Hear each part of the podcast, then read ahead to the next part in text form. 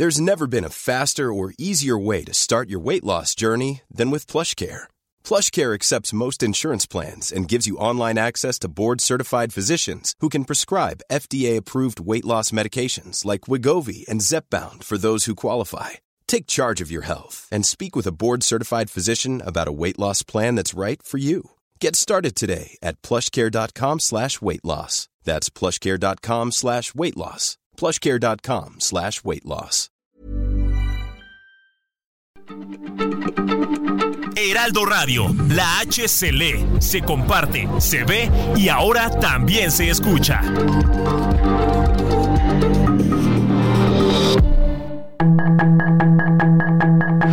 Tarde a tarde, lo que necesitas saber de forma ligera con un tono accesible. Solórzano, el referente informativo.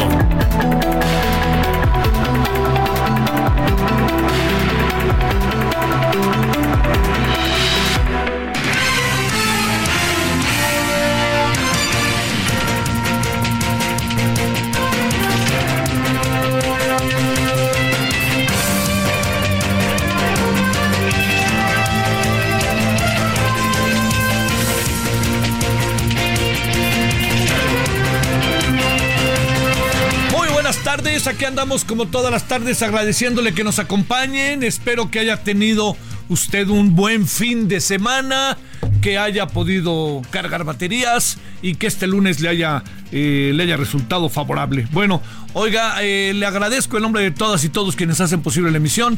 Gracias, eh, su servidor Javier Solórzano le saluda. Está usted en Referente Radio, estamos aquí en Heraldo Radio 98.5 de FM. Bueno, este, fíjese que, eh, digamos, de- dentro de las muchas cosas que se han suscitado, una de las que más ha llamado la atención es sin duda la que tiene que ver con el tema de el hackeo a los periodistas. Este, la verdad que es muy insuficiente, no es muy, perdón, es insuficiente la, la, todo lo que, lo que tiene que ver con la, con la explicación que se da, ¿no? Es que nos, es que nos hackearon. Y luego ahora se está diciendo que sí le dijeron al este, a los periodistas lo que había pasado y los periodistas hoy en una conferencia de prensa con el encargado de la comunicación social les dijo no, no, los periodistas le dijeron no, a mí no me han este, dicho nada, que, que eso no es cierto, no, que a todos les dijimos, a los medios y todo eso, no, pues fíjese que varios periodistas se levantaron y dijeron, oigan, esto no es así. Mire, hay, hay cosas que a mí me parece que son en este sentido muy delicadas. Una de las más delicadas es que con todos los antecedentes que tenemos, todo lo que ha pasado con el hackeo al, al ejército, todo lo que tiene que ver con Guacamaya, leaks, todas estas cosas, que nos vuelva a pasar con una cuestión tan, pero tan delicada como son todos los datos personales de los periodistas, que sepan dónde están, dónde viven, su teléfono, casi que sus horarios y todas las cosas que luego está exigiendo presidencia para ir a las conferencias de prensa y, y las personas que han pasado, ¿no? Mexicanos y extranjeros. Híjole, caray, la verdad que me parece que es de una impericia que, que para qué quiere. Y las, y las explicaciones acaban siendo, hijo, de la misma línea de, de, de, de imprecisión, ¿no? No, no alcanza uno, sinceramente se lo digo, a ver que haya este que haya una que haya una explicación en este momento satisfactoria, ¿no? Porque creo que la impericia va de la mano de la austeridad austericidio. O sea, uno para este tipo de información tiene que tener ahí en su entorno toda una cantidad de datos, de, de cuidado, de todo esto. Claro, los, los, los hackers son verdaderamente este, profesionales. Ahora, que, que el presidente me parece también diga es que fue Claudio Javier González o que diga son nuestros adversarios, pues yo creo que, híjole, yo creo que ni eso, ¿no? O sea, si esto pasó, tiene mucho que ver con las cosas que suceden regularmente en todo el mundo y que a veces, más que esto, este también, o sea, to- todo lo que pase son los adversarios del presidente, todo es contra mí. Pues yo, yo la verdad que sí, ahí sí, de plano ya me parece que es una, es- estamos en un proceso de una, este, de un protagonismo ya desmedido, ¿no? O sea, uno sabe muy bien el peso, valor, todo lo importante que hace el presidente y lo importante que ha sido abrumador en este país en los últimos cinco años, su presencia y todo eso, pero esa es una cosa, lo otro sí, yo le confieso que las explicaciones, por más que vengan de ahí y que hagan una conferencia de prensa en Palacio Nacional, la verdad que no, no, no alcanza uno a, a, tener este claridad, ¿no? Yo creo que los periodistas hoy se han manifestado en la conferencia eh, una preocupación muy genuina, muy auténtica, porque es su vida privada. Así de sencillo. Bueno, esto es uno de los temas que tenemos. El otro ha causado mucha controversia otro de los temas que ha causado mucha controversia. Fíjese que eh, eh, eh, Luis Donaldo Colosio, el, presidente municipal de Monterrey, dijo que este dijo que lo que quería era este cómo fue fue exactamente que él proponía el indulto respecto a Mario Aburto que es el asesino de su padre, ¿sí? De Luis Donaldo Colosio Murrieta. Lo propuso y ha generado mucha controversia. Controversia en todos los sentidos. Primero, porque se lo propuso al presidente, ¿no? Que el presidente le dé el indulto. Y esto de que le dé el indulto al el presidente, pues es este, vamos a ver al rato si está en sus atribuciones, si el presidente lo puede hacer, etcétera. Supongo que, que sí está en sus atribuciones.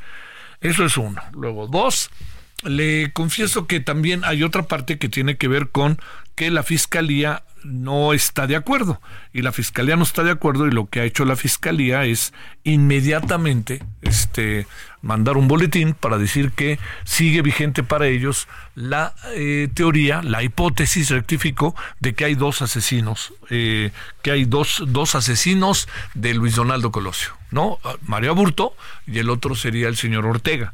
Este, le voy a decir que, que esto no, no lo podemos, yo no, digamos, con todo lo que uno ha visto una y otra y otra vez, hay una testigo, que la testigo es una mujer que pues ha cambiado una o dos veces su testimonio, que esto es muy importante, y que pues si le preguntan ahora 30 años después, otra vez yo no sé qué pudiera decir, ¿no? No, no quiero decir con esto que, que, este, que, que, que no valga su testimonio, sino no sé qué pueda decir ella, ¿no?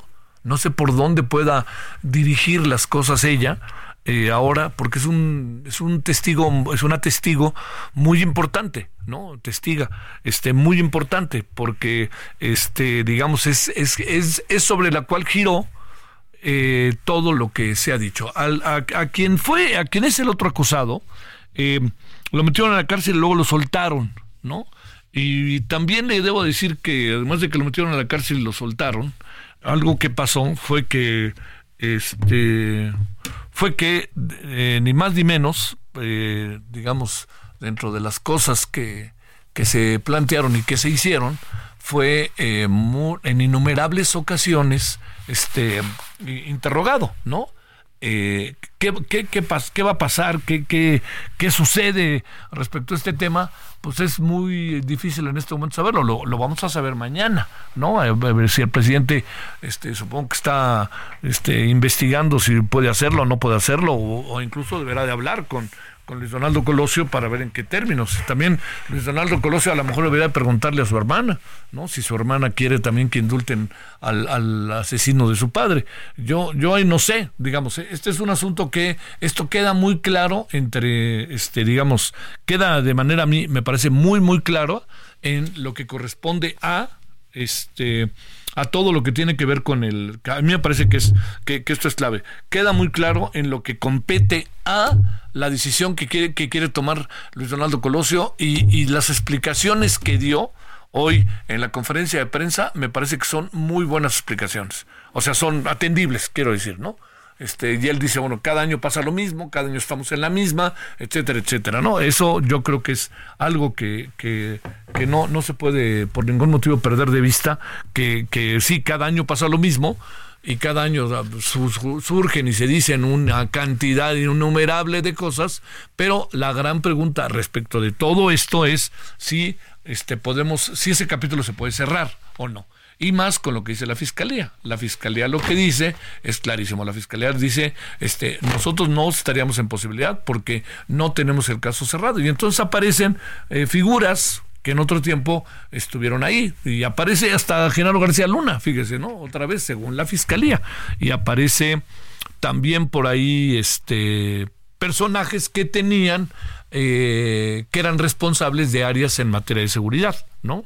Hasta Jorge Tello, ¿no? Lo, lo mencionado no, y cuestión, yo he platicado con Jorge Tello, no creo que vaya por ahí el asunto, pero esto es, una, esto es un tema de, de enorme, este, de, de, de, no, de, enormes vueltas, ¿no? Por todos lados pero no sé usted qué piense, usted después de tanto tiempo, imagínese que sea Luis Donaldo Colosio hijo, este, y después de todo lo que ha pasado y lo que han vivido, etcétera, que le diga, este, pues porque el que va a quedar magnánimo, pues es el presidente, ¿no? Pero que diga el presidente, este, eh, pues sí lo indulto, pues este, también es una jugada inevitablemente política, ¿eh? No podemos perderlo de vista no, no, no sé qué piense de esto Luis Donaldo Colosio, porque pues supongo que, que, es algo que ha de traer en la cabeza desde hace tiempo, ¿no? Y está diciendo sí o no, sí o no, sí, lo digo, no lo digo, y a lo mejor un día dijo, ya, este es el día en que lo tengo que decir cuando me lo pregunten, porque me van a preguntar si liberan o no este, a Mario Aburto, pues yo les voy a decir lo que pienso creo que por ahí va, ¿no? El asunto, claro, dándole vuelta y dándole vuelta y dándole vuelta al tema, no es un asunto de intempestivamente uno dice, ahí te voy, pero hay que darle vuelta al, al tema hasta dónde llegan las atribuciones del presidente y sobre todo el presidente no está en posibilidad de decidir mientras la fiscalía tenga otra hipótesis. Yo lo digo ahí sí casi que por principio. O más allá de que el presidente diga no, para mí, bueno, lo podría decir, ¿verdad?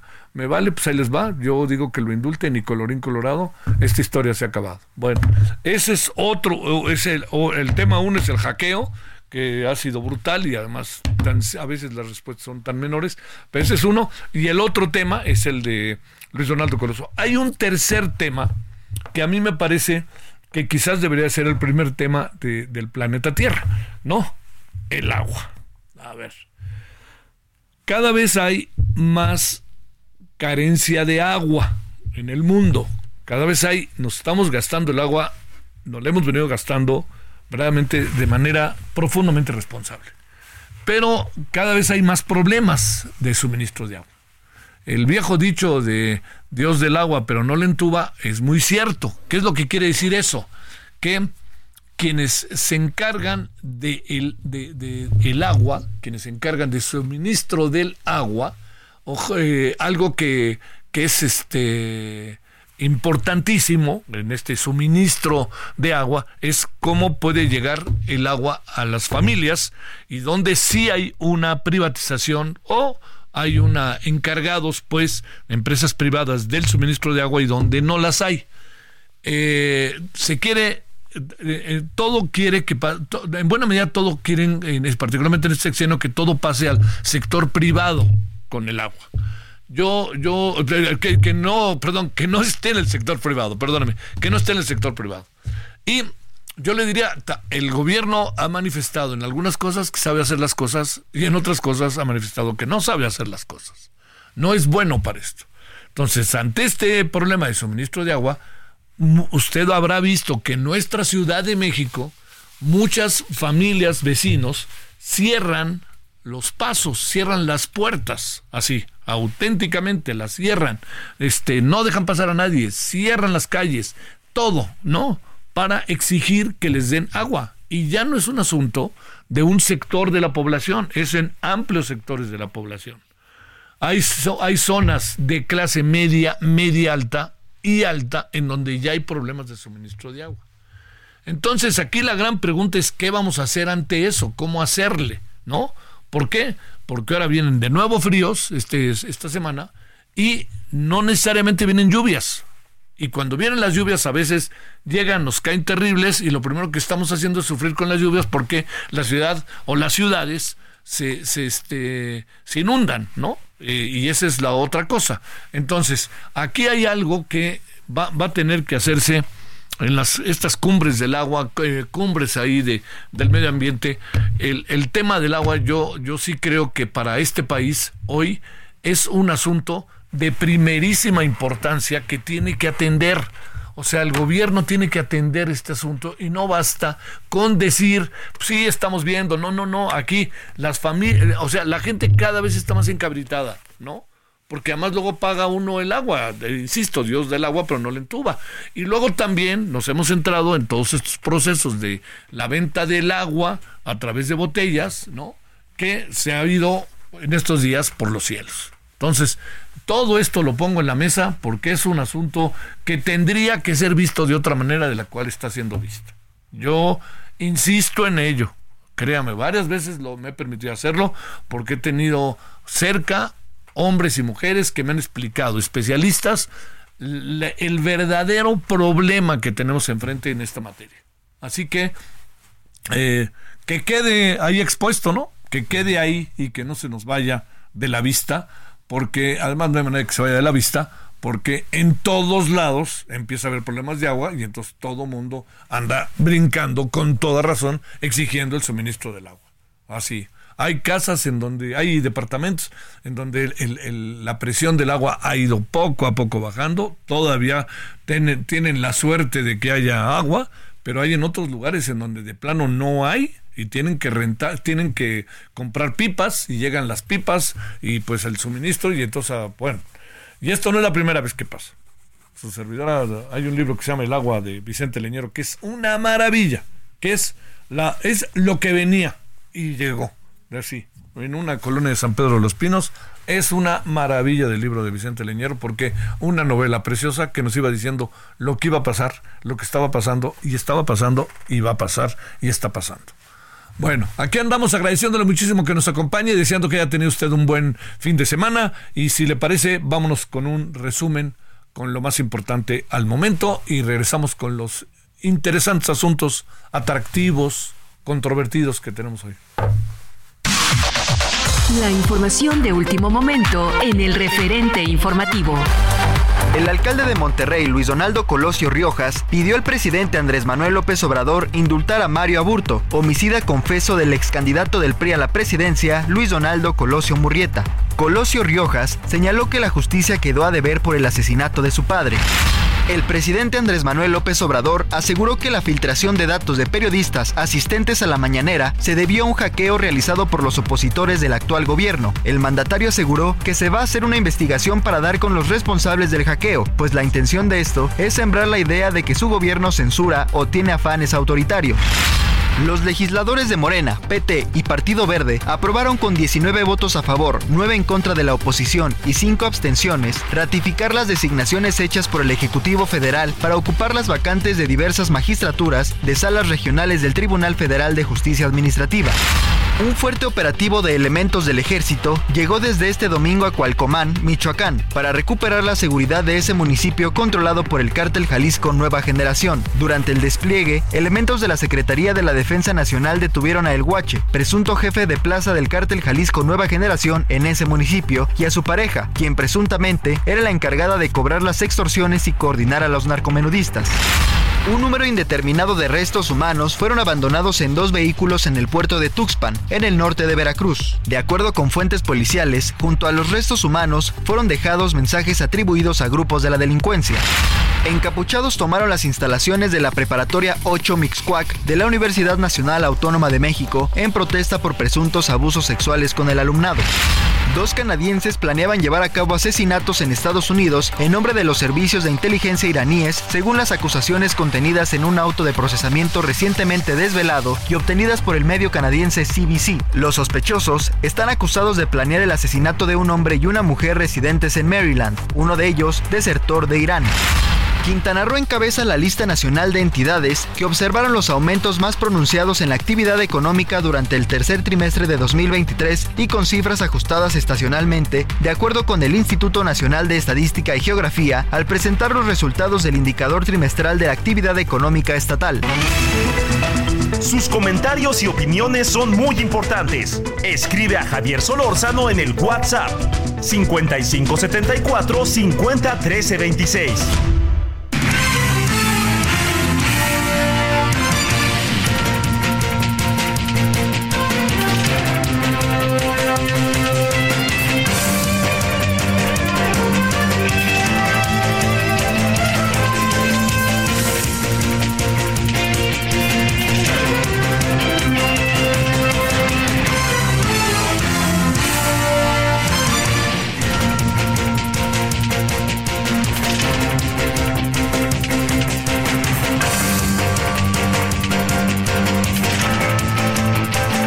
Andamos de vuelta a las 19.19 en la hora del centro, 29 de enero 2024.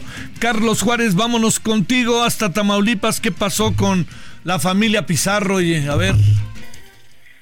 Hola, ¿qué tal Javier? Muy buenas noches, qué gusto saludarte a ti y a todo tu territorio. Te comento que, bueno, pues durante la noche del sábado, la familia del jugador profesional Rodolfo Pizarro fue pues atacada en su domicilio, justamente eh, lo que viene siendo la calle Sor Juana Inés de la Cruz, casi esquina con Palmar de la colonia Ampliación de la Unidad Nacional, esto en el municipio de Madero. La versión oficial por parte de la vocería de Seguridad Pública es que, bueno, pues unos sujetos ingresaron a la vivienda, personas que la familia conocía, en este caso la señora Elizabeth, quien fue asfixiada por el agresor eh, para supuestamente robar en la vivienda. Además que el esposo de la víctima fue agredido a martillazos, dejándolo herido de gravedad y está actualmente internado en un hospital de la zona. Mientras tanto, la mamá de Rodolfo Pizarro, quien ya fue dada de alta hace unas horas, pues fue quien llegó a esta vivienda porque no sabía nada de su hermana y de su cuñado y cuando, bueno, intenta eh, abrir la puerta, se da cuenta que hay una persona dentro de ella, un masculino, quien la agrede y bueno, pues la alcanza una esquirla de esto eh, luego de que fue disparada un arma de fuego. Eso es lo que comentan las autoridades. Mientras tanto, bueno, pues eh, ya se está llevando a cabo el velorio en una funeraria de la Avenida Ejército Mexicano aquí en la ciudad de Tampico a la espera de que, bueno, sigan llegando más familiares de lo que viene siendo la, la señora Elizabeth, quien, bueno, pues es tía de Rodolfo Pizarro. Hay que señalar que las investigaciones siguen en curso y la Secretaría de Salud Pública señala que es la Fiscalía la que tiene varias líneas de investigación, entre ellas es que al parecer el presunto responsable o los presuntos responsables eran eh, un personal de enfermería que se encargaba de cuidar al señor que actualmente se encuentra internado en un hospital. Javier, es la información más detallada y más reciente que tenemos luego de que, bueno, pues a pesar de que fue el sábado por la tarde noche, se dio a conocer el hecho hasta la tarde de ayer domingo. Sí, Javier.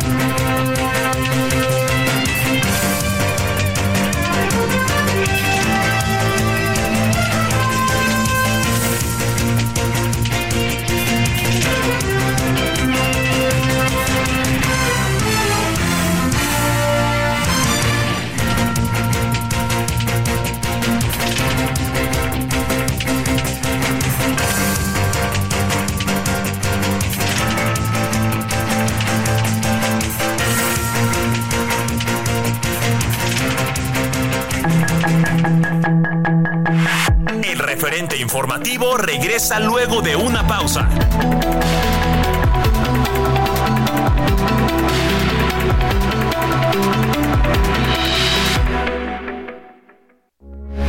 Heraldo Radio, con la H que sí suena y ahora también se escucha.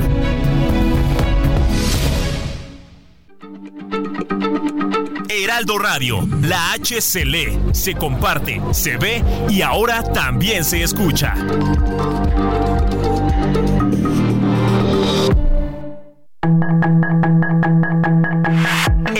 Estamos de regreso con el referente informativo.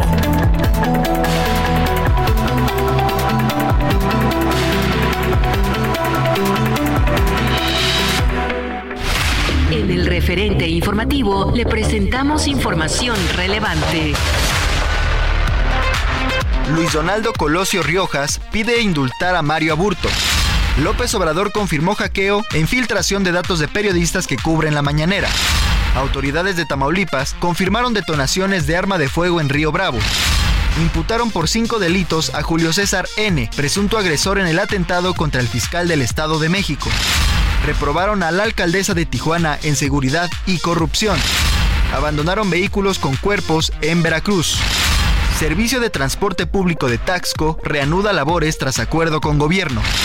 Quintana Roo encabeza la lista nacional de entidades que observaron los aumentos más pronunciados en la actividad económica durante el tercer trimestre de 2023 y con cifras ajustadas estacionalmente, de acuerdo con el Instituto Nacional de Estadística y Geografía, al presentar los resultados del indicador trimestral de la actividad económica estatal. Sus comentarios y opiniones son muy importantes. Escribe a Javier Solórzano en el WhatsApp 5574 50 13 26. Solórzano, el referente informativo.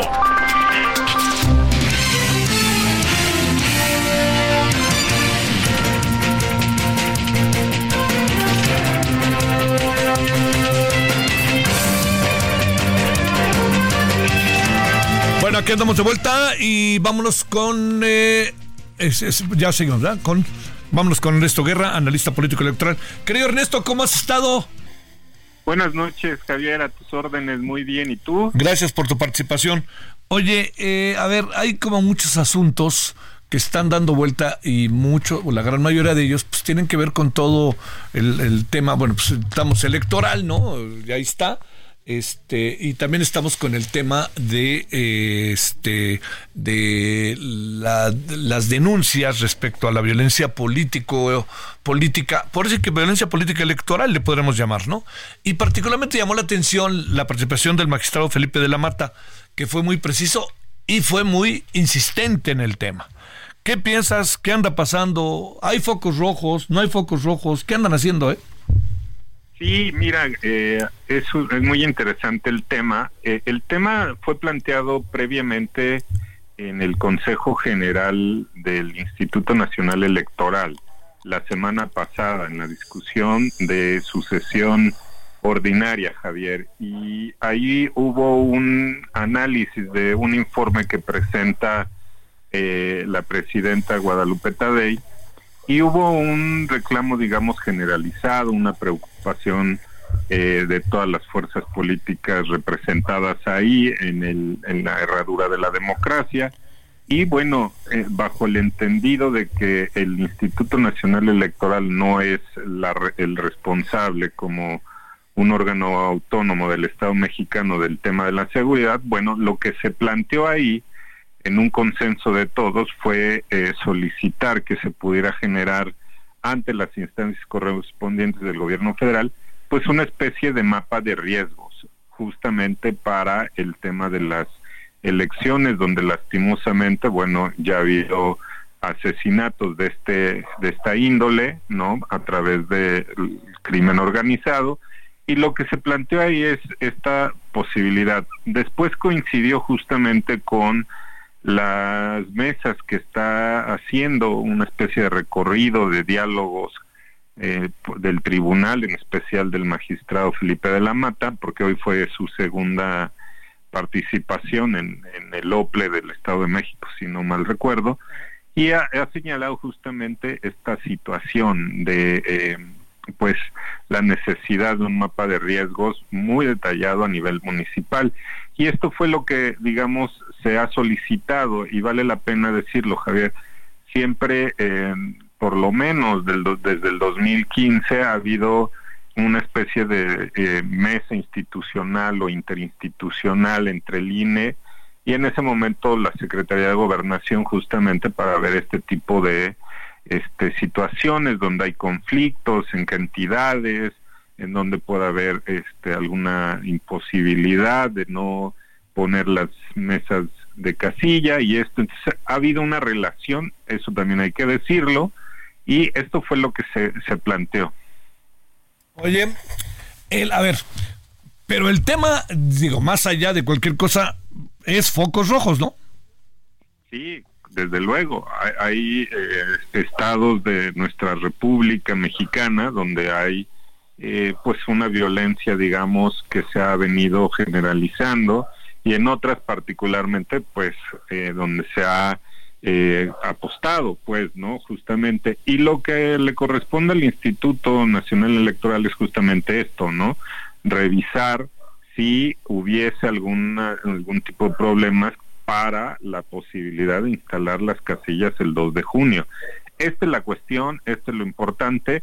Y la otra tiene que ver justamente con, digamos, esta responsabilidad de todos los partidos políticos de tener ese cuidado de seleccionar perfiles y una serie de cosas para que este, haya una revisión previa de sus aspirantes a las candidaturas. Porque eso también hay que decirlo, fue el otro tema que se discutió en la, en la mesa de la, de la democracia, Javier. Ese es la, la, la otro.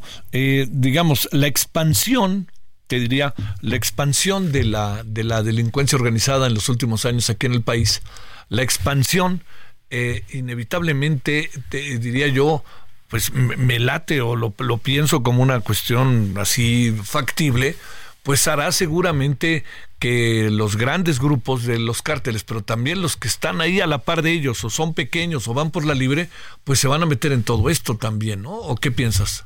Sí, evidentemente. Eh, acuérdate que eh, se ha buscado a través de muchos filtros por parte de la autoridad electoral nacional de evitar esta, este tipo de filtración, de participación este, de, de estos grupos organizados justamente en las elecciones, en los partidos políticos, se revisa el asunto de la fiscalización justamente para evitar que entes prohibidos o personajes que no están marcados en la ley puedan este eh, participar a través del financiamiento de las campañas por eso la fiscalización es muy importante. Después ha generado este tipo de filtros donde haya eh, esta, eh, que no hayan los, los aspirantes y personas tengan antecedentes o algún tipo de situaciones que se puedan vincular con los grupos organizados del crimen. Entonces, importante sí las medidas que ha hecho el Instituto Nacional Electoral, los partidos también, pero bueno, la este, cuestión está ahí latente, la posibilidad siempre estará y lo que buscan justamente con este llamado que hace el magistrado, pues es a poner atención, porque también es importante decirlo, Javier, ha habido dos antecedentes por lo menos en las últimas elecciones, las del 21 y algunas de los locales, donde ya se trató el tema en el ámbito jurisdiccional, es decir, qué tan importante es la participación y que pueda o no pueda influir en el resultado de una elección. Es otro tema importante que también hay que estar muy pendientes de eh, eh, esta posibilidad.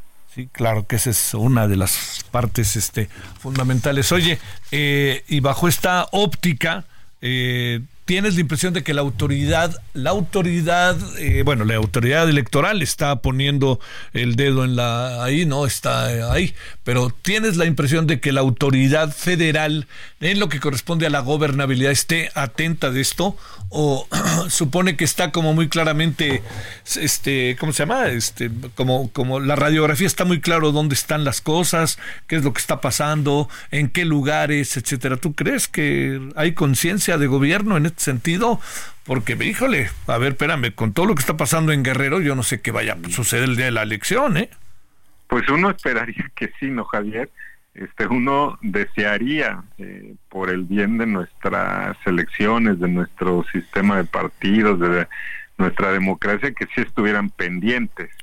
eh, pues medianamente lo ha dicho el señor presidente, ¿no? Que los candidatos o las personas que aspiren a un cargo estará ahí la posibilidad de solicitar la protección por parte de las secretarías encargadas de su gobierno, ¿no? Entre ellas la de gobernación y la de seguridad. Entonces uno pensaría que sí eh, hay un, un mapa de riesgos muy claro donde se tengan detectados estos focos como posibles para el asunto del 2 de, junio. Yo desearía y sería esa la solicitud. Me parece que sí ha habido una tensión, pero bueno, vamos a esperar estos resultados de estos diálogos que tendrán eh, estas mesas entre la autoridad nacional electoral y bueno, las del gobierno federal. A ver, déjame agregar otra variable, este Ernesto, para que nos des un comentario.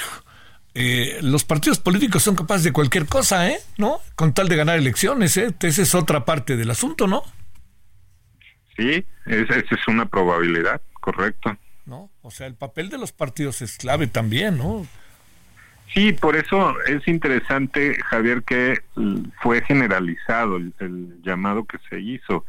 Me parece que la autoridad electoral puso el dedo en la llaga de decir, está bien, nosotros como autoridad cumplimos, pero ustedes también revisen lo que les corresponde en la postulación de perfiles, en llamar la atención sobre este tipo de situaciones. Y en efecto, bueno, pues el, llamado siempre será a que se comporten dentro del ámbito de la ley, por lo menos, ¿no? Y eso es lo que se decía ese día en el Consejo General, Javier. Oye, este, una opinión sobre el hackeo a los periodistas, Ernesto. Muy lamentable, oímos la explicación en la tarde, pero hay muchas cuestiones a comentar, Javier. Una, evidentemente que el que acusa prueba y el llamado en la mañana fue eh, muy claro y, en decir que había sido la oposición, incluso se atrevió a decir algunos nombres. Sí, Claudio Javier González. Sí.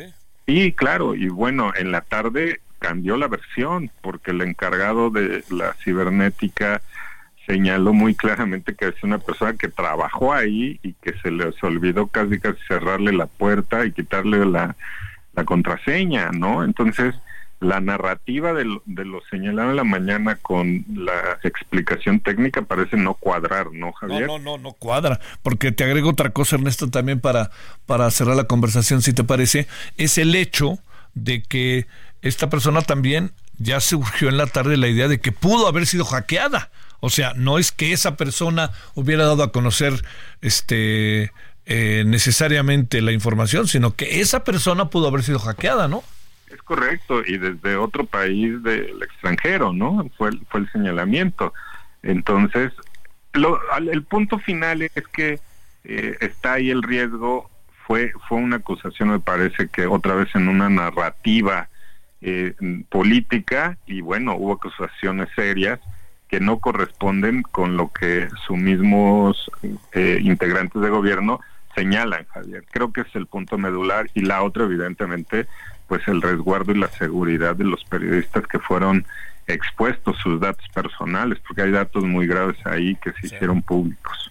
Eh, va a perseguirlo de oficio el INAI, que ese es un buen dato, ¿no?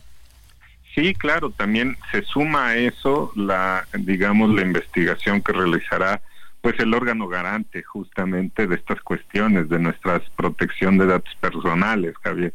Y esa es una cuestión importante porque pues es justo uno de los organismos que quiere desaparecer por lo menos este gobierno este en su en su misma lógica que ha señalado una y otra vez de decir que el INAI pues no sirve y hoy parece que sirve y mucho, ¿no? Sí, claro. No, no, pero sí se les... Oye, ¿no te parece, o digamos, sin querer, eh, tratando de analizar las cosas, ¿no? ¿No te parece como eh, medio insuficiente, como medio imprecisa la explicación de lo que pasó? No, absolutamente. Te digo que no coinciden eh, cosas que se dicen entre ellos mismos, ¿no? Y es digno de, de analizar este, la postura, luego el eh, Jesús Ramírez señalando que ya habían notificado a los periodistas, los periodistas contradiciéndole que no, o sea, me parece que hay muchas cuestiones otra vez sueltas que pues lo que significa que no coincide para nada lo que señala el, señor presidente, pues con la realidad. Te mando un gran saludo, Ernesto Guerra. Muchas gracias que estuviste con nosotros. A la orden, Javier. 19.47 en la hora del centro. Sus comentarios y opiniones son muy importantes. Escribe a Javier Solórzano en el WhatsApp 5574 50 Solórzano, el referente informativo.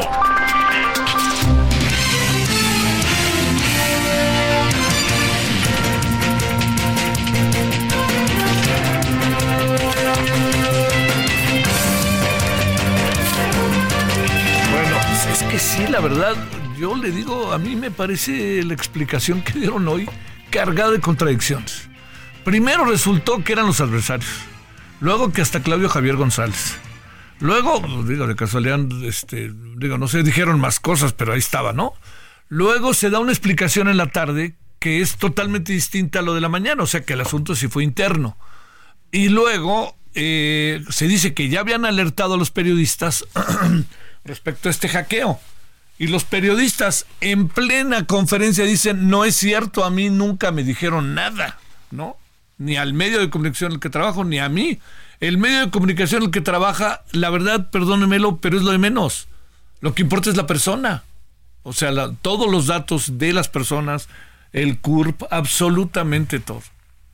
Puede haber ahí un lío mayor, porque insisto, yo entiendo que los hackers son pues, profesionales del hacker, pero la pregunta que yo me hago es, estos profesionales del hacker no hay manera de irlos como midiendo, tenerlos en el radar después de las experiencias que hemos tenido con el caso este Pegasus, con, perdón, con el caso eh, de este del ejército, de la marina, con el caso de todas las cosas que han pasado en este sexenio. Es cosa de ver los Guacamaya Papers, ¿no?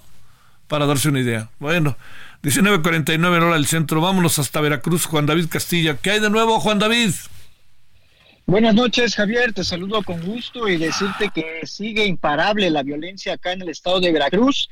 Apenas ayer domingo se reportó un doble feminicidio en el municipio de Perote. Esto eh, a unos 52 kilómetros de la ciudad de Jalapa, la capital, donde se han registrado ya diversos hechos violentos durante los últimos días. Decirte que eh, fueron las personas, Javier, quienes reportaron este macabro hallazgo de los cuerpos de dos mujeres que fueron abandonados dentro de bolsas de plástico en la vía pública.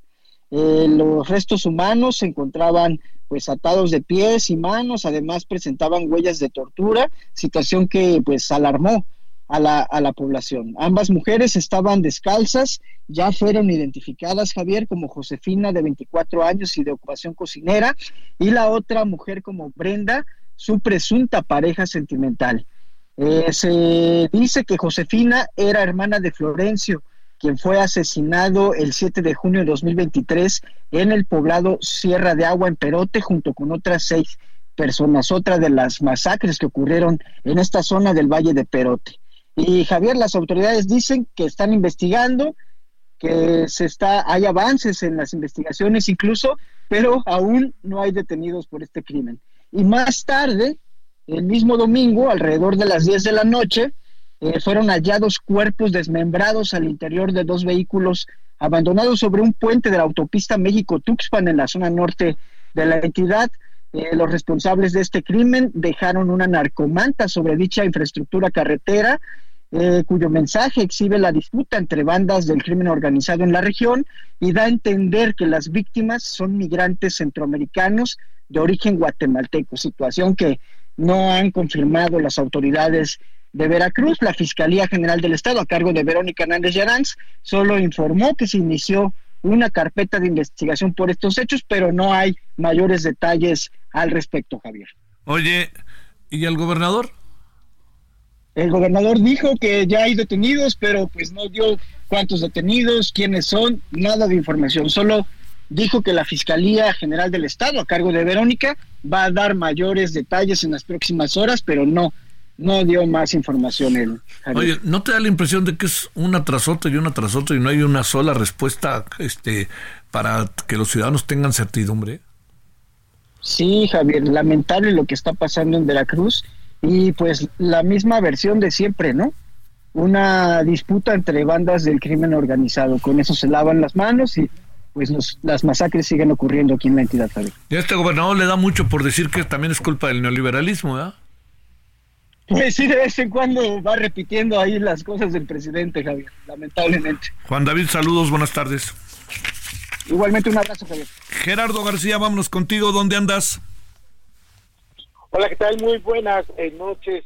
Javier, y también a todo nuestro auditorio. Reportar que en audiencia inicial en los juzgados de Tenango del Valle, Julio César N. le fue dictada la prisión preventiva justificada por cinco delitos por la agresión que sufrió el personal que iba en este convoy que trasladaba al fiscal general de justicia mexiquense, José Luis Hernández Martínez, en la México Toluca la tarde del jueves. Su defensa legal argumentó que fue una detención ilegal, que sufrió lesiones, se le violaron sus derechos y tiene un eh, padecimientos que pone en riesgo su vida al estar en el interior de un penal. El juez del caso de los juzgados de Tenango del Valle inició la audiencia a las 8.30 de la mañana de este lunes y a las 12.06 decretó su legal detención tras escuchar cinco entrevistas, enumerarse los datos de prueba y cinco dictámenes. Aunque la defensa legal de Julio César N pidió la duplicidad de plazo de esto de, este 144 horas para determinar su situación jurídica, es decir, para conocer si es vinculado a proceso, tiempo en el que deberá actuar la Fiscalía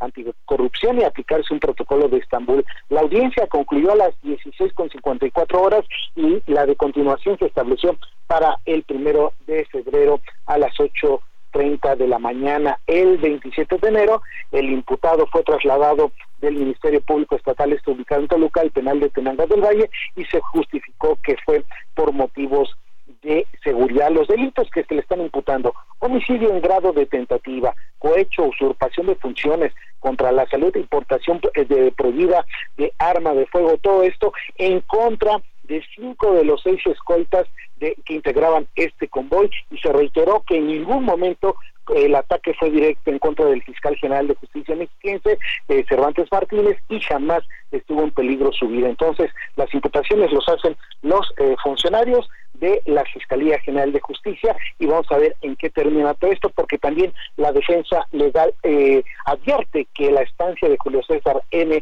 al interior del penal de Tenango del Valle presenta un riesgo a su vida al tener varios. Everyone knows therapy is great for solving problems, but getting therapy has its own problems too, like finding the right therapist, fitting into their schedule, and of course, the cost. Well, BetterHelp can solve those problems. It's totally online and built around your schedule. It's surprisingly affordable too. Connect with a credentialed therapist by phone, video, or online chat, all from the comfort of your home. Visit betterhelp.com to learn more and save 10% on your first month. That's BetterHelp, H E L P. padecimientos, entre ellos problemas de corazón. Además, se alegó que eh, sufrió lesiones tras su detención y que esto lo van a estar demostrando en los próximos días cuando ya se determine si es vinculado o no a proceso. El reporte. Un saludo, mi querido Gerardo, gracias. Buenas noches. Pausa.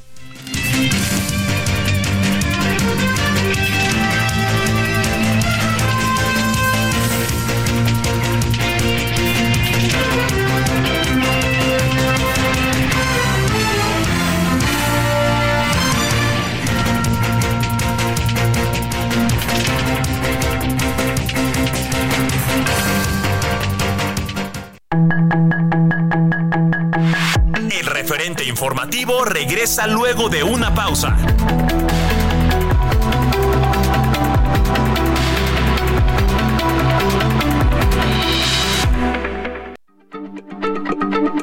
Heraldo Radio, la H se lee, se comparte, se ve y ahora también se escucha.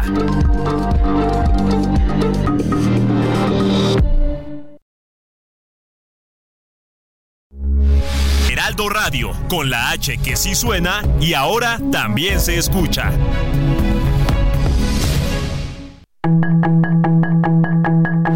Estamos de regreso con el referente informativo.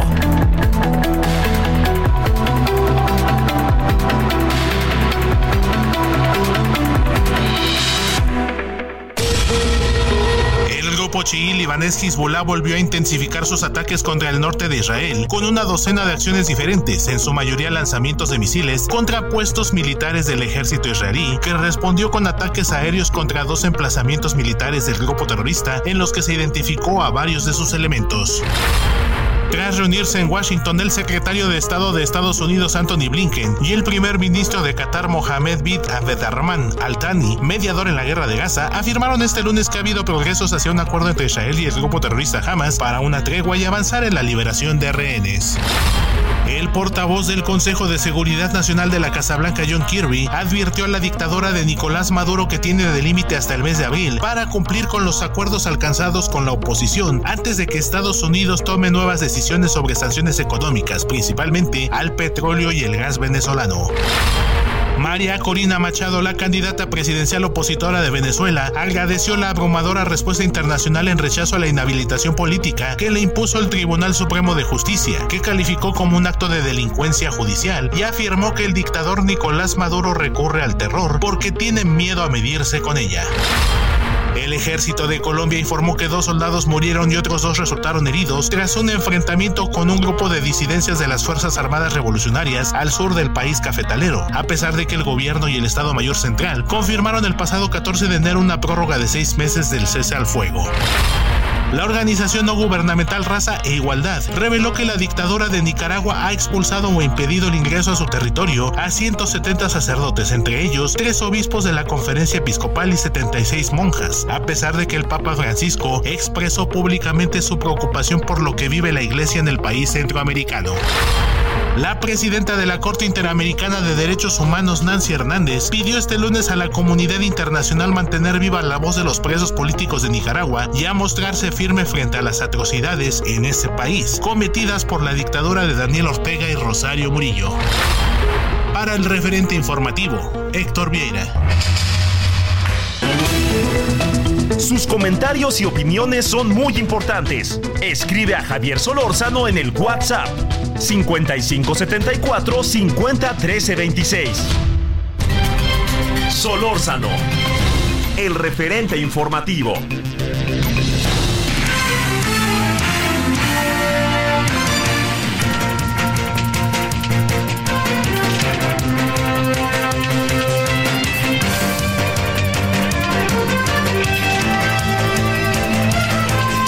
Teniente, ¿qué pasa allá en Nuevo León, Monterrey? ¿Qué pasa? Te saludo con gusto, Juan. ¿Qué tal, Javier? Pues sí, mira, sorprendió por la mañana una declaración de Luis Donaldo Colosio, actual alcalde, Luis Colosio Rojas, actual alcalde del municipio de Monterrey, donde pues eh, como cada trienio, cada sexenio que hay campañas electorales, pues sale a la luz esta situación del magnicidio de su papá allá en Lomas Taurinas. Anteriormente él ha mencionado que él no, no culpa a, Mario Aburto eh, y ahora en esta ocasión pidió indulgencia al presidente del país eh, para que de una manera u otra pues ya concluya si no se le va a dar eh, justicia al magnicidio de su papá allá en Lomas Taurinas pues que se le dé un indulto a Mario Aburto Martínez, quien pues todos sabemos allá por el mes de marzo del 94 fue señalado y detenido, fue detenido y señalado como el presunto autor este que mató a, Colosio en aquella época y es actor, material, eh, material de este crimen. Y pues hoy por la mañana solicitó este indulto diciendo que pues él no tiene nada en contra de él y que pues si no se va a hacer justicia o no ha habido respuesta a, otras peticiones con respecto a las investigaciones que se han dado en torno a este caso, pues que se le dé la absolución a Mario Aburto. Cabe decirte que hace, él era un estudiante de la, de la este, del Tecnológico Monterrey cuando yo platiqué con él en una primera entrevista que dio sobre este tema y él mencionaba que no solamente Aburto pudo haber sido uno de los eh, que llevaron a cabo esta ejecución, que esto puede haber sido planeado por la vieja política del PRI, eso lo dijo ya hace 10 años, y ya ahora que fue diputado, también lo platiqué con él con respecto a esto, y él mencionaba, reiteraba que pueden haber más involucrados, pero que la justicia no ha hecho eh, gran cosa para dar con los verdaderos, los verdaderos asesinos de su papá, Javier. Híjole, híjole, híjole. Bueno, bueno. ¿Qué, qué piensa la gente por allá, eh? ¿Qué, qué, ¿A qué conclusión llegó? ¿Qué? Este, porque se convirtió en nota todo el día. Porque además se ve que ya lo traía pensado, ¿no te da la impresión, Juan? Mira, yo que lo conozco, digo, pues yo lo entrevisté siendo el estudiante tecnológico allá por el 2007, 2008, cuando empezamos con el problema del narcotráfico. Eh, él siempre reiteró que pues él sabía que había alguien más detrás de, de Mario en caso de que Mario fuera el responsable y que él lo perdonaba. Desde aquella época lo perdonó.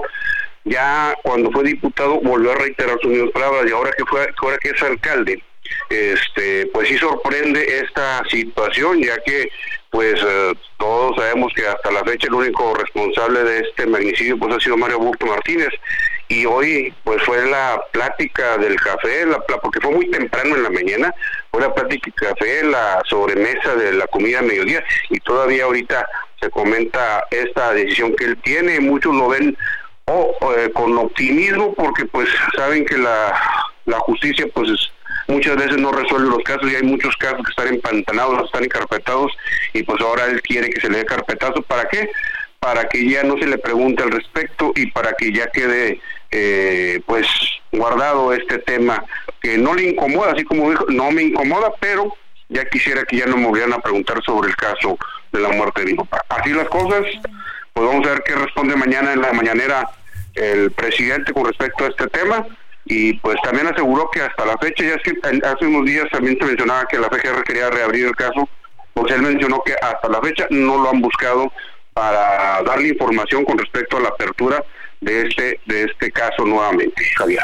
Bueno, Juan, pues ahí te mando saludos y qué tema, porque además pues ya la fiscalía dijo que tiene dos, este, este, un segundo tirador, lo dijo y que por eso a lo mejor le va a ser difícil al presidente la figura del indulto. Pero bueno, saludos hasta Monterrey. Claro que sí. Buenas noches. Buenas noches, gracias. Vámonos a las 29 en la 29 en la hora del centro. Solórzano, el referente informativo.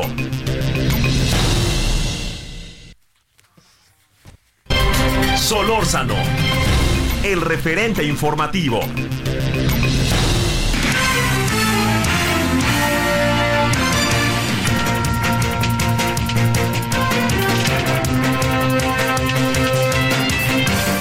El capitán Ángel Domínguez Catzín, presidente del Colegio de Pilotos Aviadores.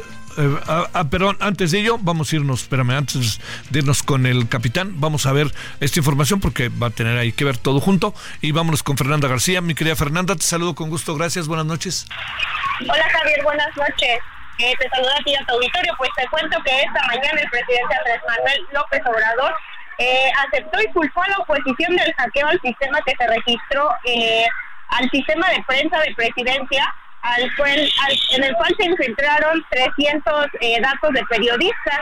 Eh, en la mañanera dijo que esa, que esa información se iba a aclarar y que durante la tarde haría una conferencia eh, y bueno, este, en esa conferencia Emiliano Calderón de Estrategia Digital de la Presidencia de la República informó que el, el sistema informativo de presidencia no fue vulnerado, pero los datos eh, de 263 periodistas y asistentes a la mañanera del presidente Andrés Manuel López Obrador fueron sustraídos con una cuenta y contraseña de un ex trabajador del gobierno federal desde España. El funcionario detalló que desde el 22 de enero pasado fueron sustraídos los datos, eh, pero esta información la conocieron ellos hasta el 26 eh, de diciembre, de enero, que fue este pasado viernes. Por su parte, Jesús Ramírez, coordinador general de comunicación social, eh, detalló que fueron 263 los periodistas que vulneraron sus datos luego de la extracción ilegal. Y bueno, eh, aquí en la conferencia de esta tarde reiteró que no fue un hackeo, fue una extracción ilegal de documentos. Eh, en la conferencia de prensa también, eh, en la que estuvo eh, la secretaria de Gobernación, Luisa María Alcalde, aseguraron que entre los datos que fueron filtrados están 186 credenciales de elector, 73 pasaportes más uno elegible, dos currículums, una licencia de Estados Unidos, una CURS y 10 documentos que habían expedido el Instituto Nacional de Migración así como, eh, bueno, de periodistas que trabajan aquí en- México, así como cuatro datos sin ninguna información. Es la información que le tengo, Javier. Oye, eh, pero la impresión que me dio por lo que pude ver de la conferencia en la tarde, Fernanda, es que los periodistas, las periodistas, nomás no creyeron la información y más aún, no solamente no creyeron, sino que este eh, él dijo que le habían anunciado a los medios, que le habían anunciado incluso a los periodistas y resulta que nomás le avisaron creo que a uno o a dos. Claro, eh, justamente los periodistas, aunque ellos anunciaron que fueron 286, eh, pues no todos, entre, entre las pláticas ahí con otros eh, reporteros comentaban que no todos fueron avisados eh, de esa sustracción de, de, datos. Y pues que querían saber quiénes, quiénes eran las personas involucradas y exigen toda la información completa. Sin embargo, el María Alcalde dice que hasta el momento es toda la información y que no pueden dar nombres hasta el momento, pues este está reciente la investigación por parte del INAI y pues posteriormente también al parecer mañana eh, empieza la eh, la denuncia contra la fiscalía en la fiscalía para también darle seguimiento a, a pues este robo de datos Oye, eh, a ver una cosa más ahí, este Fernanda, para para cerrar. Te, a ver, esto que se dijo en la tarde es totalmente distinto a lo que dijo el presidente en la mañana, ¿no? Claro, sí son, son, este, son versiones diferentes. Eh, en la mañana el presidente había dicho que era Guacamaya Leak, pero ahorita pues la información que proporciona la gobernación y el personal que se encarga de esta estrategia digital pues es completamente diferente a lo que el presidente ha mencionado en la mañana. No, pues se le aventó la caballería hasta el mismísimo Claudio Javier González una vez más. Claro. Y entonces, pues, el día de mañana, pues, a ver qué pasa en durante la mañanera, porque los periodistas están, eh, pues, muy indignados por esta filtración de información. Te mando un saludo. Buenas noches, Fernanda. Buenas noches, Javier. Hasta luego. 2014 en hora del centro. Sus comentarios y opiniones son muy importantes. Escribe a Javier Solórzano en el WhatsApp 5574 501326. Solórzano, el referente informativo.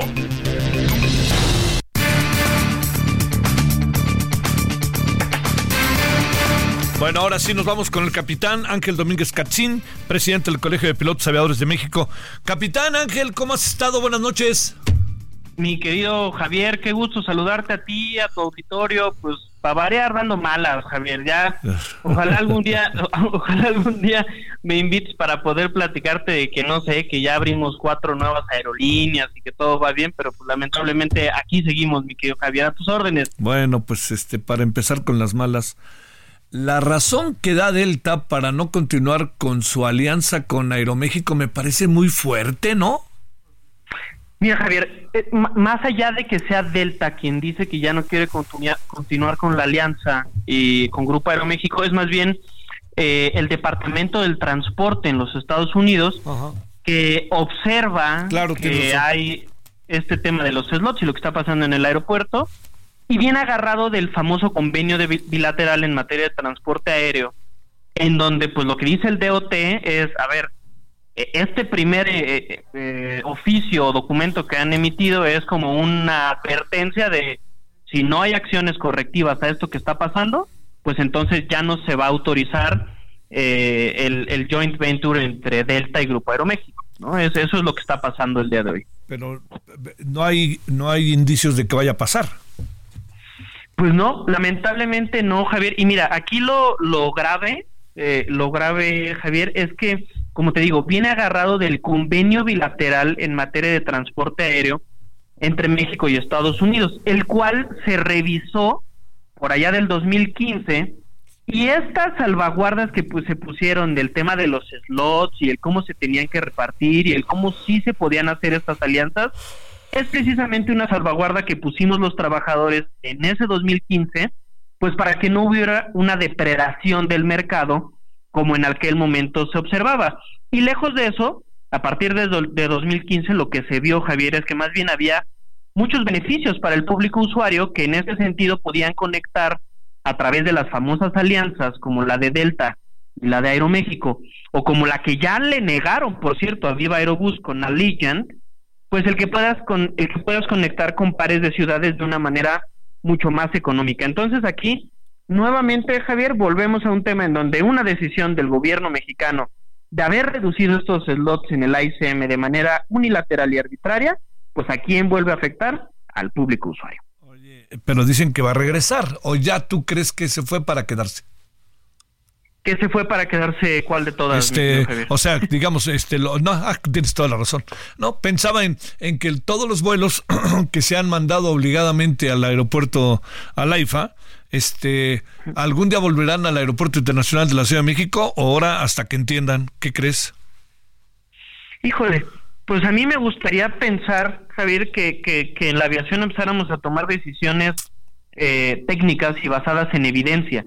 Sobre todo porque a final de cuentas ahora sí ya estamos viendo las consecuencias a nivel internacional de una mala toma de decisiones. El convenio bilateral México-Estados Unidos establece en alguno de sus articulados que en caso de ser necesaria alguna de las reducciones eh, en algunos de los aeropuertos en materia de slots, pues tiene que hacerse de manera técnica. Como no hay evidencia el día de hoy de que la decisión haya sido técnica, ¿no? sino más bien una decisión lamentablemente hay que decirlo, política, pues entonces nos vamos a tener que empezar a tener con las consecuencias, ¿no?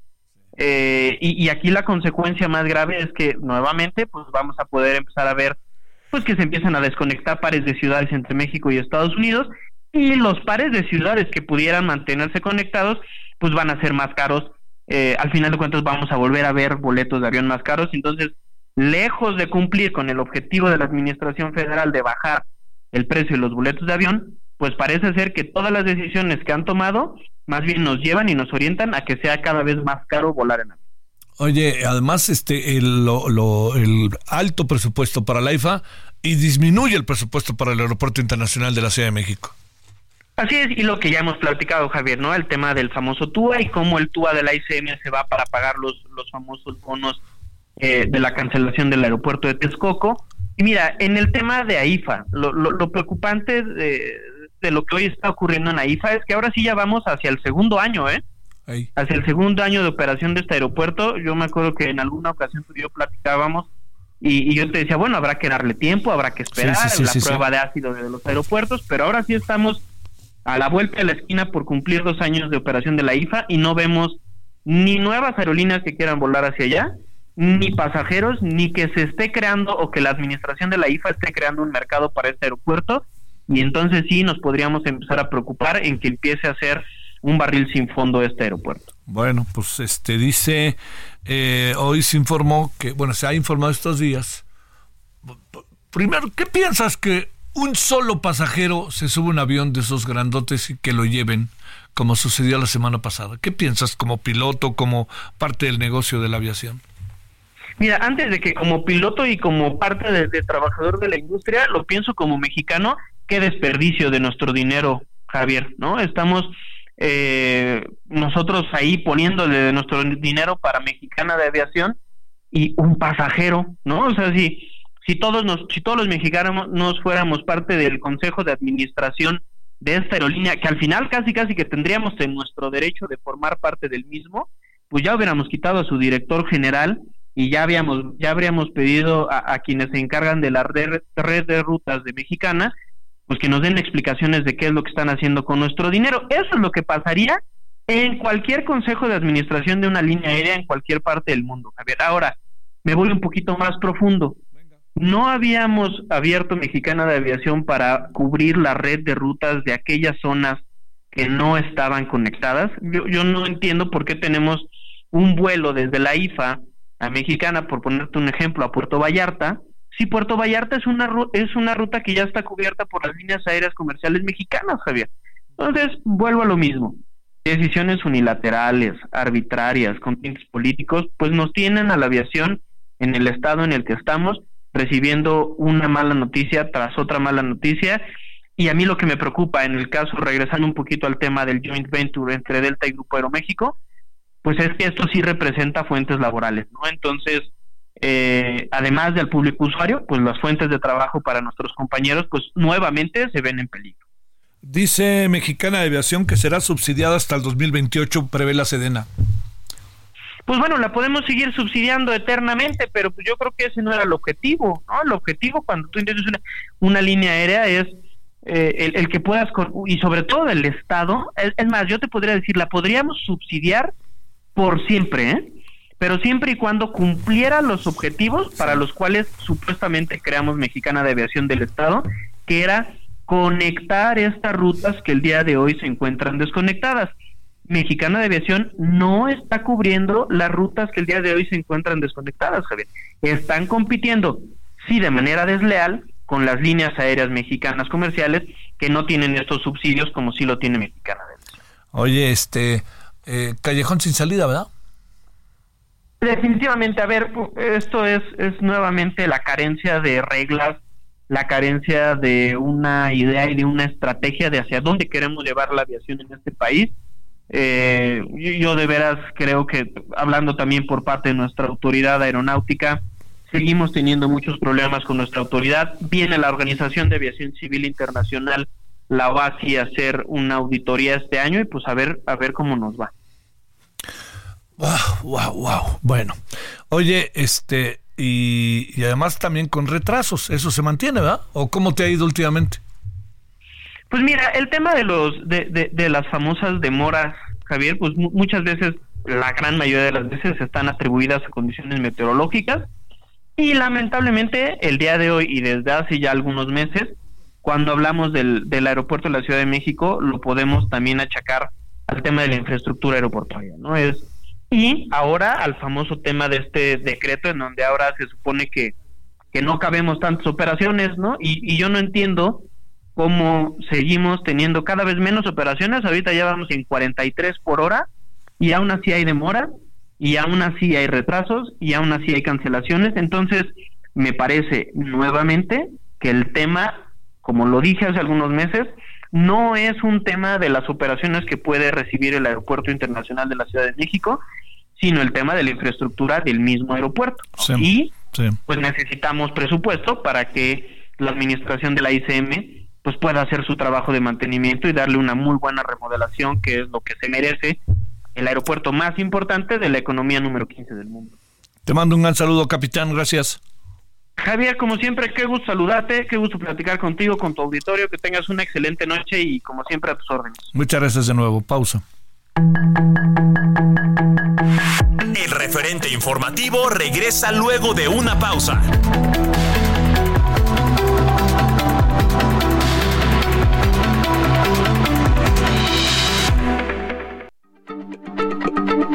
Heraldo Radio, la H se lee, se comparte, se ve y ahora también se escucha.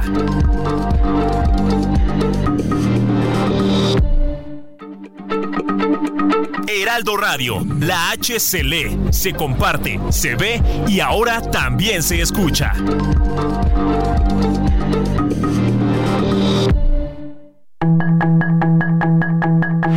Estamos de regreso con el referente informativo.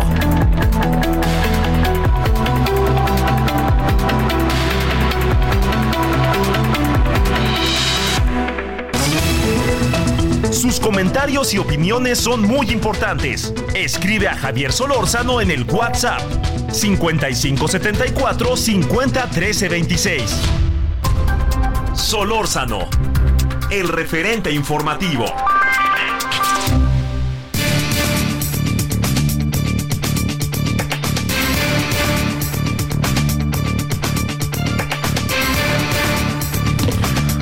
José María Férez, asesor jurídico de Animal Héroes. José María, ¿cómo te va? Muy buenas noches. Hola Javier, ¿qué tal? Buenas tardes. Gracias eh, por tu participación. Eh, ¿Qué pasó ayer? ¿Qué va a pasar? ¿Qué piensas de todo esto, de que hayan regresado los toros después de 700 días?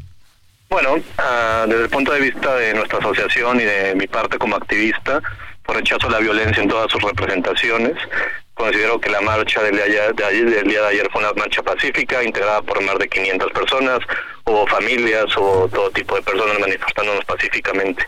Lo que sigue es muy claro que el juez de distrito, que conoce del amparo, debe pronunciar una sentencia en la decidir si los eventos taurinos son o no constitucionales. Esa sentencia será combatida por cualquiera de las partes que no obtenga una resolución favorable. Y la segunda sala de la Suprema Corte de Justicia eh, analizará de fondo si los eventos taurinos deben continuar o no en la Ciudad de México. me parece que es clara la que hay un enfrentamiento que de otro punto de vista debe ser siempre con argumentos y de manera pacífica entre quienes quieren seguir viendo a los animales como un objeto frente a quienes estamos convencidos que la gran mayoría de la sociedad estamos rechazando la violencia y que no podemos seguir permitiendo espectáculos en donde por más que le vean arte o tradición, el objeto del arte es torturar y matar animales sin ninguna justificación. ¿No te parece que está muy dividida la, la opinión al respecto, José María?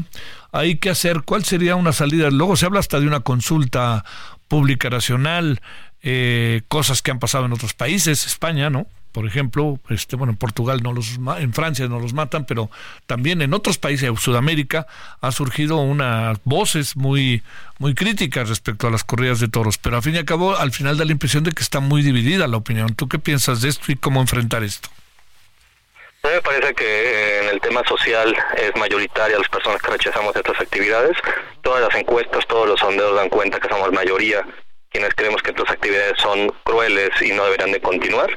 Eh, nosotros eh, nosotros hemos propuesto que hay alternativas para que las personas que se dedican a estas actividades reorienten sus actividades. Y hay cinco actividades, cinco estados que son antitaurinos y no se han revertido esas prohibiciones. Creemos que este encono que se ha generado, pues lo han exacerbado desde el punto de vista de los taurinos.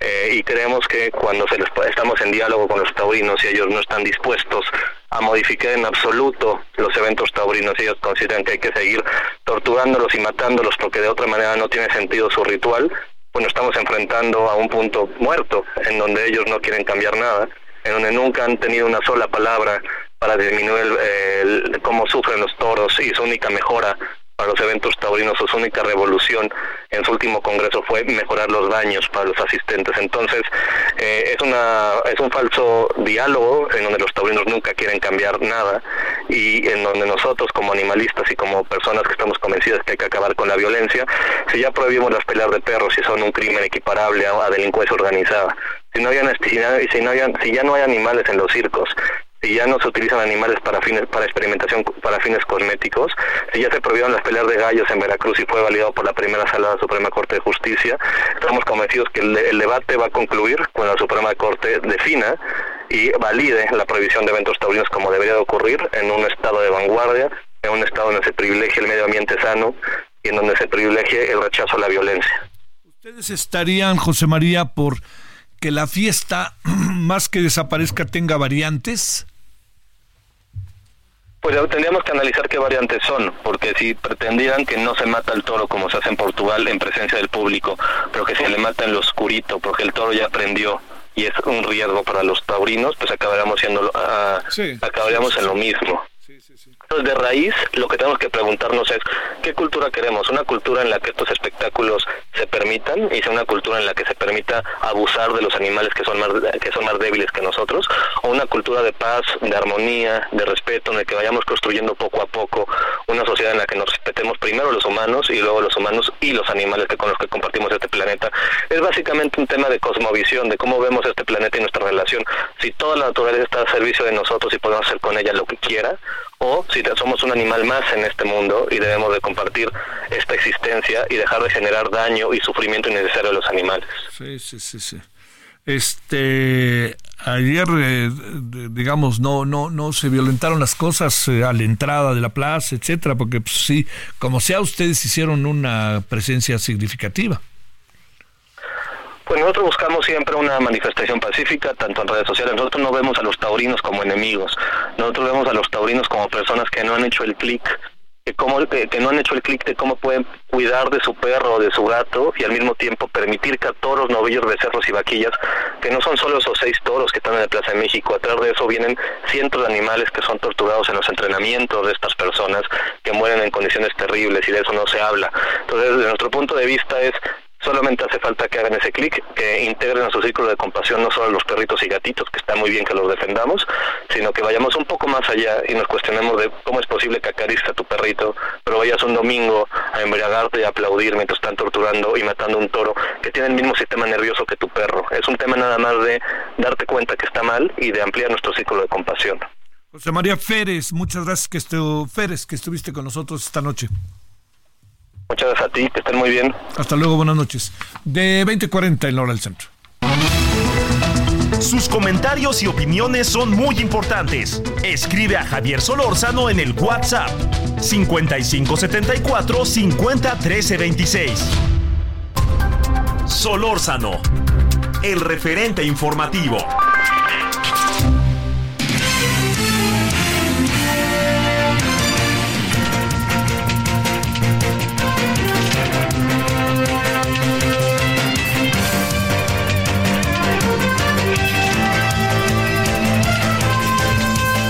Vámonos a Oaxaca con Karina García. Mi querida Karina, ¿cómo estás? ¿Qué tal, Javier? Muy buenas noches. Eh, buenas noches a tu auditorio. Pues informarte que un grupo de colectivas exigieron la liberación de sus compañeras y compañeros que fueron detenidos el sábado cuando marchaban contra la gentrificación en la capital del estado bajo el argumento de que sus derechos fueron violentados. Y es que a través de un documento, Javier Auditorio, la campamenta Oaxaca, colectivo Tejiendo, Tejiendo Redes, Encuentro entre Mujeres, y bueno, una serie de organizaciones eh, denunciaron que las y los manifestantes ejercían su derecho legítimo a la protesta en una calenda en el centro histórico de Oaxaca.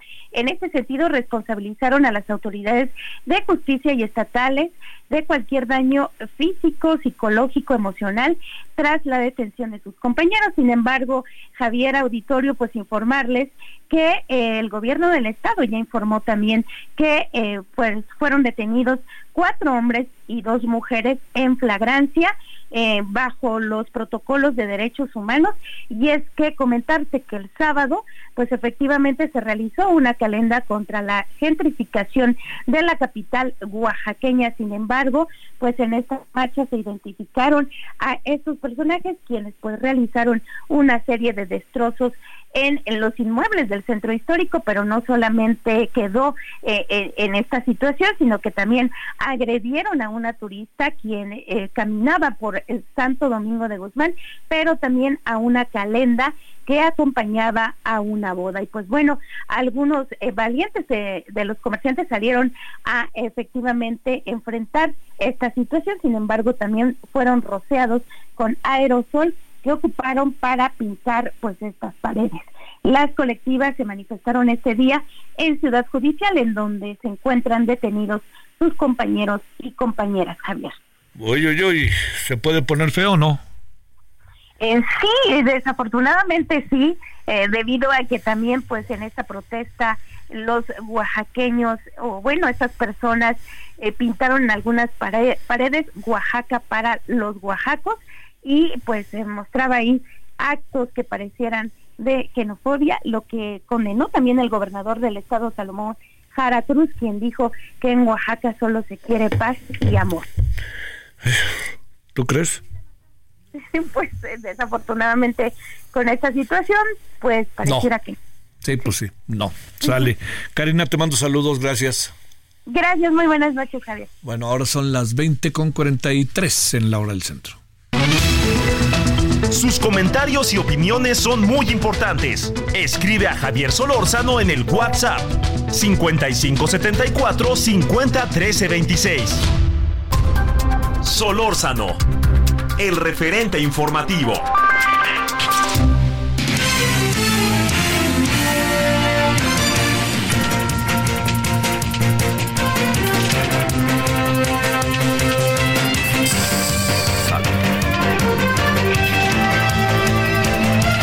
Vámonos con Iván Saldaña, mi querido Iván, ¿cómo estás?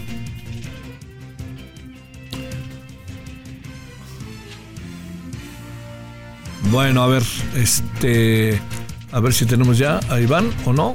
Sí o no, lo tenemos. Este, a ver, ahora sí, vámonos contigo, mi querido Iván, adelante. No, no, no, no, no, no, no, díganle que no a eso, pelota. A ver, Iván, no. No está Iván, hombre, por Dios. A ver, bueno, este, hoy se hizo, por cierto, la primera, pues, mañanera a la, a la manera de Xochitl, ¿no? Así que ya le contaremos al rato y estuvo también con la, con la Cámara de Comercio de Estados Unidos, con, ¿cómo se llama? American Society, eh, que estuvo la semana pasada o antepasada, no recuerdo bien, Claudia Sheinbaum y ahora estuvo el turno este Xochitl Galvez, parece que le fue bien también. Bueno, a ver, vamos a ver si de casualidad. Iván. Sí, Javier, muy buenas noches. No lo puedo creer, mi querido Iván. Algo hicieron aquí, bueno. Adelante, Iván. Javier, pues siguiendo las actividades del presidente Andrés Manuel López Obrador en la conferencia mañanera, habló de diversos temas, por supuesto. Uno de ellos, eh, el presidente López Obrador criticó a su par de Estados Unidos, a Joe Biden, por proponer cerrar la frontera entre ambas naciones por un, dice, como una solución que propuso el presidente Biden ante la crisis migratoria el presidente López Obrador. De hecho, no le preguntamos, no se le preguntó por parte de la prensa sobre el tema. Él, sola, él sacó eh, solito el tema, dijo que pues es una propuesta demagógica y electoral por el proceso en Estados Unidos. Eh, criticó que se está invirtiendo mucho en la guerra de Rusia y Ucrania y que eh, dice, y para la confrontación en la franja de Gaza con Israel y cuánto destinan para Guatemala, Haití, Honduras y para otros pueblos. Ahí se le dijo que si se refiere a las declaraciones del presidente Biden del fin de semana, él dijo sí, por ejemplo, lo respeto mucho el presidente Biden, reconoció también la buena relación que tuvo con el presidente Trump, pero dice, entendemos las circunstancias en referencia a que hay elecciones allá en Estados Unidos. Y en otro de los temas, Javier, del cual habló, de este que estabas haciendo un comentario hace un momento, el presidente López Obrador retó a Xochitl Gálvez a que como candidata presidencial de la oposición dice y que ya que va a iniciar sus conferencias diarias eh, que iniciaron el día de hoy, pues responda a temas concretos para el país y no solo se dedique a atacar a su gobierno. El presidente, por supuesto, no dijo el nombre de Xochitl Gálvez, eh, solamente señaló que hay ya está una candidata va a ser mañanera. Dice además aprovecho para decirle a la candidata que no vaya a ser solo a que se dediquen a atacarnos. Tiene que presentar propuestas, que nos diga qué es lo que proponen, cómo enfrentar la dictadura de Andrés Manuel López Obrador y cómo eh, también evitar el populismo y cómo evitar que se destruya el país en referencia a las críticas que hace eh, la oposición a su gobierno parte de los temas de los que habló el presidente López Obrador esta mañana en Palacio Nacional, Javier. Oye, eh, lo que pasa es que el presidente como, como candidato no hace otra cosa que arremeter contra el gobierno, ¿no? Sí, efectivamente es eh, básicamente las mismas posturas, entonces el presidente ahorita, pues ya que está del otro lado, este, pues simplemente también pide esto, ¿no? Que, que no, no se dedique la oposición a, este tema. Y bueno, si me permites, también el presidente habló durante mucho tiempo sobre el tema de la seguridad en México. Para el presidente rechazó que la violencia esté acaparando el país, dijo que es un país pacífico donde hay empleo y hay bienestar. Sin embargo, reconoció que pues haya, hay todavía un alto índice de homicidios en la conferencia mañanera también eh, le, le, expuso eh, uno de los periodistas de Estados, bueno, mexicano en Estados eh, que trabaja para la cadena Univisión, Jorge Ramos. él expuso algunas cifras comparando que el sexenio de Enrique Peña Nieto pues registró 124.478 eh, muertos, Felipe Calderón 121.683 y que en este actual sexenio van más de 166.000 homicidios, el presidente reconoció que ya no le va a alcanzar el tiempo para resolver el problema, pero dijo que van en el camino correcto en referencia a la estrategia de abrazos no balazos eh, y que pues dice sobre todo no se tiene que cambiar y recomienda que para el próximo gobierno se siga porque dice así se va a resolver este problema, pero resaltó que hay una disminución del 20% en homicidios en todo su sexenio, comparando desde el pico con lo que recibió en 2018 a la fecha, Javier. Sale, muchas gracias, Iván. Muy buenas noches. Buenas noches a todos. En breve, Alan Rodríguez, ¿qué pasa en la Prepa 6? Javier, amigos, muy buenas noches. Ya fueron entregadas las instalaciones de la Prepa 6 al cuerpo de profesores y también a los estudiantes, luego de que el día de hoy un grupo de estudiantes encapuchados realizaron la toma de las instalaciones y solicitaron la suspensión de actividades como solicitud para que se le dé cumplimiento al pliego petitorio que ya habían entregado el pasado 13 de diciembre durante pues una movilización que tuvieron también este grupo de estudiantes para denunciar diversos casos de agresiones sexuales que han ocurrido tanto al interior como al exterior de estas instalaciones, por lo cual están haciendo la solicitud de que se reafirme la seguridad en toda la zona, al igual que al interior de la escuela, y que por supuesto se dé un seguimiento y un castigo a las personas involucradas en estos casos de agresión sexual en contra de dos estudiantes de esta escuela, por lo cual, pues el día de hoy, alrededor de las 7 de la noche, ya fueron entregadas estas instalaciones y el día de mañana ya van a poder regresar a las clases los jóvenes de la Escuela Preparatoria número 6 de la UNAM. Qué bueno. Gracias, Alan. Estamos al pendiente. Buenas noches. Los deportes. Sus comentarios y opiniones son muy importantes. Escribe a Javier Solórzano en el WhatsApp 5574 50 26. Los deportes con Edgar Valero, porque el deporte en serio es cosa de expertos.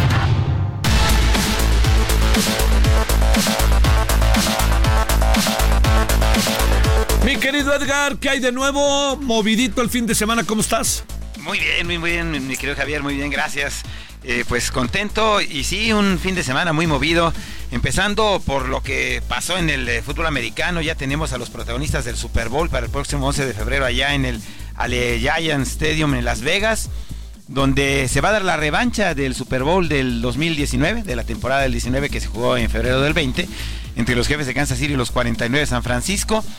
Eh, pues mira, eh, parecía que el equipo de San Francisco estaba perdido en la primera mitad del partido en el juego de campeonato de la Conferencia Nacional ante Detroit, pero las decisiones equivocadas del entrenador en jefe de los Leones eh, literalmente puso contra la pared al equipo de Detroit y entonces San Francisco tratará de alcanzar con cinco victorias en el Super Bowl a los jefes de a los Patriotas de Nueva Inglaterra y a los acereros de Pittsburgh. Y este, híjole, como van las cosas, parece que hay posibilidad, ¿verdad? Parece que sí, Javier, porque aparte Kansas City también, eh, vamos, tuvo una estupenda actuación la defensiva del equipo y Mahomes se vio muy bien, pero la realidad es que no se han visto contundentes a lo largo de la temporada. Sufrieron, pero una intercepción hacia el final del partido eh, a Lamar Jackson, el quarterback del equipo de los Cuervos de Baltimore, fue literalmente lo que les permitió conservar la ventaja y avanzar al Supertazón. Van eh, por cuarta ocasión en los últimos cinco años al Supertazón. Ganaron dos, ¿te acuerdas? y perdieron aquel contra Tom Brady y los Bucaneros de Tampa Bay. Y con el mismo coreback, ¿no? Así es, con Pat Mahomes, que firmó aquel contrato que parecía fantástico por 450 millones de dólares. Bueno, pues hoy la mitad de los otros corebacks que firmaron después tienen mejores eh, contratos que esto. En estas cifras escalofriantes que se manejan en los contratos de la NFL en particular, Javier. Ah. Pues uno piensa que si les pagan eso es porque alguien gana para poder pagar eso, ¿no? Sí, claro. Lo que pasa es que la NFL ha firmado contratos multimillonarios. Ya estamos hablando de cientos de millones, bueno, de miles de millones de dólares eh, que tienen eh, pues ingresos extraordinarios y además los ratings de televisión los favorecen de tal forma que simplemente el año pasado 19 de los 20 eventos más vistos en la televisión de Estados Unidos fueron partidos de la NFL. Mira nomás. Oye, este y se acabó el sueño de Detroit, que estaba bonito el sueño, ¿no? Sí, eh, y mira, pudieron, ¿eh? Pudieron. La diferencia fueron tres puntos. Eh, el eh, entrenador en jefe decidió jugársela en cuarta y yardas en vez de buscar goles de campo, que le hubiera dado seis puntos y en la suma final probablemente hubiera sido por lo menos un empate en tiempo reglamentario o la victoria por tres para el equipo de, Detroit. Será, será muy interesante de cualquier forma el, Super Bowl. Y, bueno, también el, el sábado en la noche, Javier eh, eh, tuvieron la oportunidad de, ver la, actuación de Jaime Munguía, que va a ser el próximo gran ídolo del boxeo mexicano. Una victoria contundente sobre John Ryder, este eh, peleador británico que enfrentó al Canelo Álvarez y que no pudo derrotar en su momento, excepto por la vía de la decisión. Hasta el ratito, mi querido Edgar. Gracias y buenas noches. A ti, Javier, gracias. Nos vemos más tarde. Buenas noches. Bueno, nos vemos aquí en cinco minutitos aquí junto. Vamos a ir a Heraldo Televisión. Hoy vamos a hablar del caso Colosio, ¿no? Del aeropuerto, de la violencia política, los focos rojos, no hay agua. una conversación que la verdad estoy cierto que le puede parecer muy interesante con la canciller Alicia Bárcena. En verdad, ojalá la pueda ver. Y vamos a empezar con lo de la protección de datos y esto que hackeo que no es hackeo, ya resultó que no son los adversarios, ya resultó que no es este Claudio Javier González, en fin. Bueno, hasta el ratito. Hasta aquí Solórzano, el referente informativo.